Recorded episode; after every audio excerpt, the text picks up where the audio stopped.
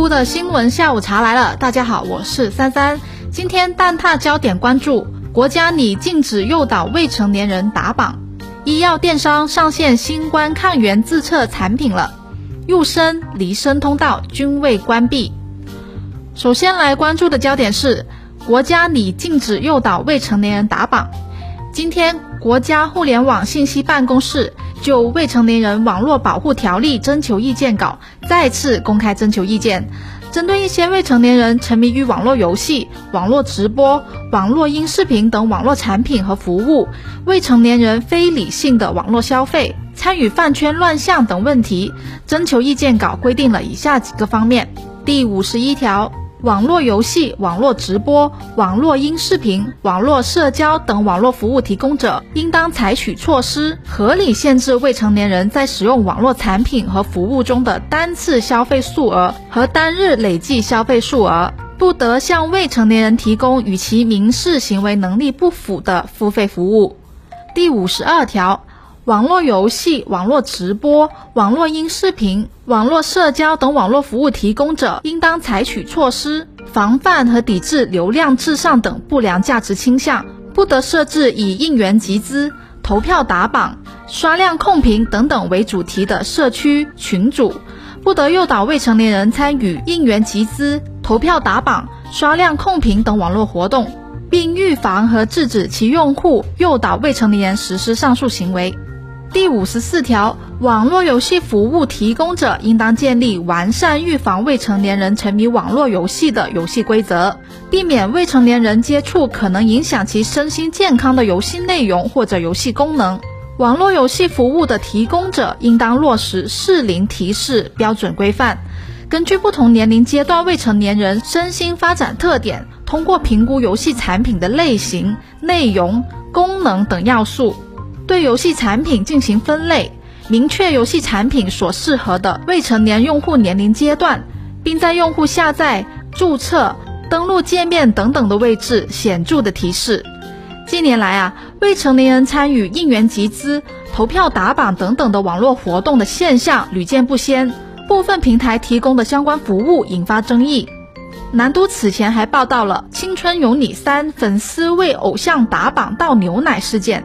在去年，也就是二零二一年的五月八号，国务院新闻办举行了二零二一清朗系列专项行动新闻发布会。国家互联网信息办公室网络综合治理局局长张拥军针对粉丝为偶像打榜倒牛奶事件表示，追星本来无可厚非，但是没有底线就成了问题。现在饭圈的突出乱象，主要表现就是一些组织群体为了自身利益诱导青少年无底线的追星，造成的结果是这些青少年在网上谩骂、互撕，包括人肉搜索、造谣攻击、不当消费，类似这样的例子非常的多，充斥着金钱和戾气，造成了不良网络文化，也误导和侵蚀了青少年的三观。引起广大家长的忧心、痛心，甚至痛恨。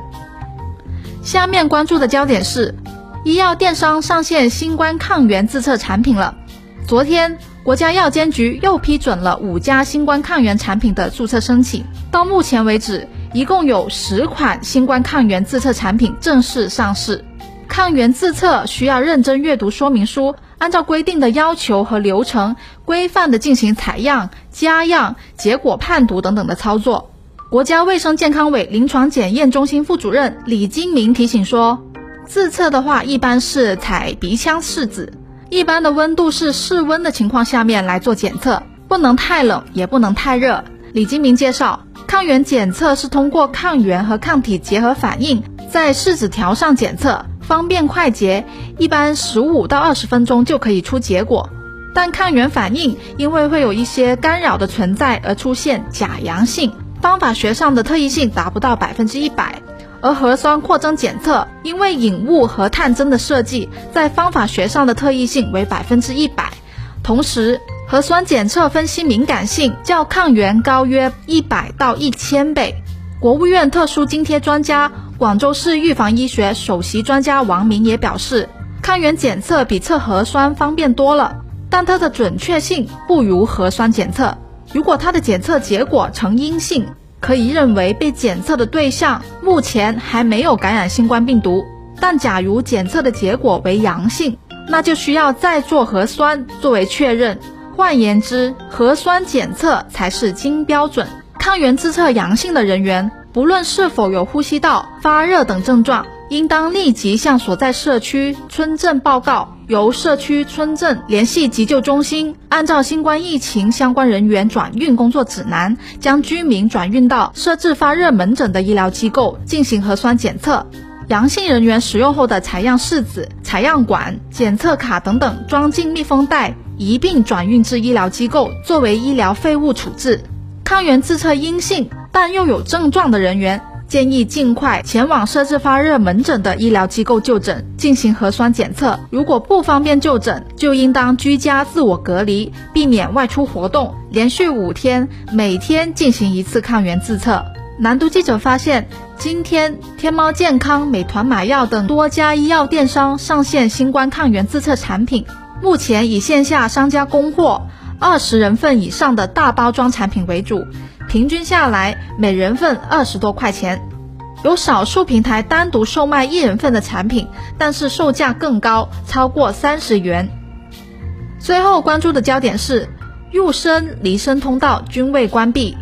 一夜之间，深圳被按下了慢行键。就市民关心的交通出行问题，深圳交通部门为大家一一解答。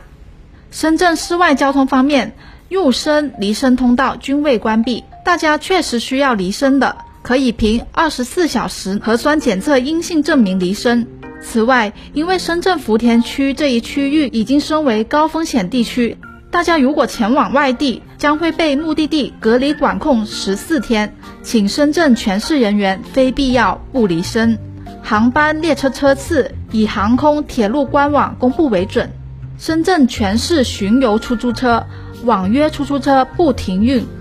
市民朋友在机场、火车站和高铁站也可以乘坐，深圳会全力保障充足的出租汽车。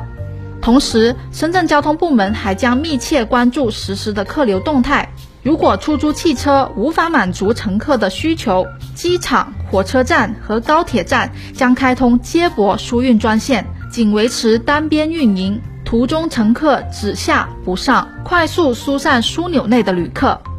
目前，深圳公交、地铁停运，针对应承担防疫任务等工作需要、就医看病等应急出行需要。深圳储备了充足的巡游出租车、网约出租车，为必要出行提供保障。市民乘客确实因为就医等特殊情况需要搭乘公共交通工具的，请乘坐巡游出租车和网约出租车。不熟悉通过手机客户端预约的乘客，可以通过电召平台电话九五幺二八预约巡游出租车，并且需要出示二十四小时核酸阴性证明。或者当天，也就是二十四小时内核酸采样凭证记录，扫一下场所码并亮码。居民有就医购药需求的，可以自驾或者乘坐出租车、网约车自行前往医院就诊，前往药店买药。这里也提醒广大市民，在途中做好个人防护，戴好口罩，上车的时候自觉扫场所码并亮码。好了，本期的节目就到这里了。每天下午五点，蛋挞焦点准时送达，我们下期见。本栏目由南方都市报出品。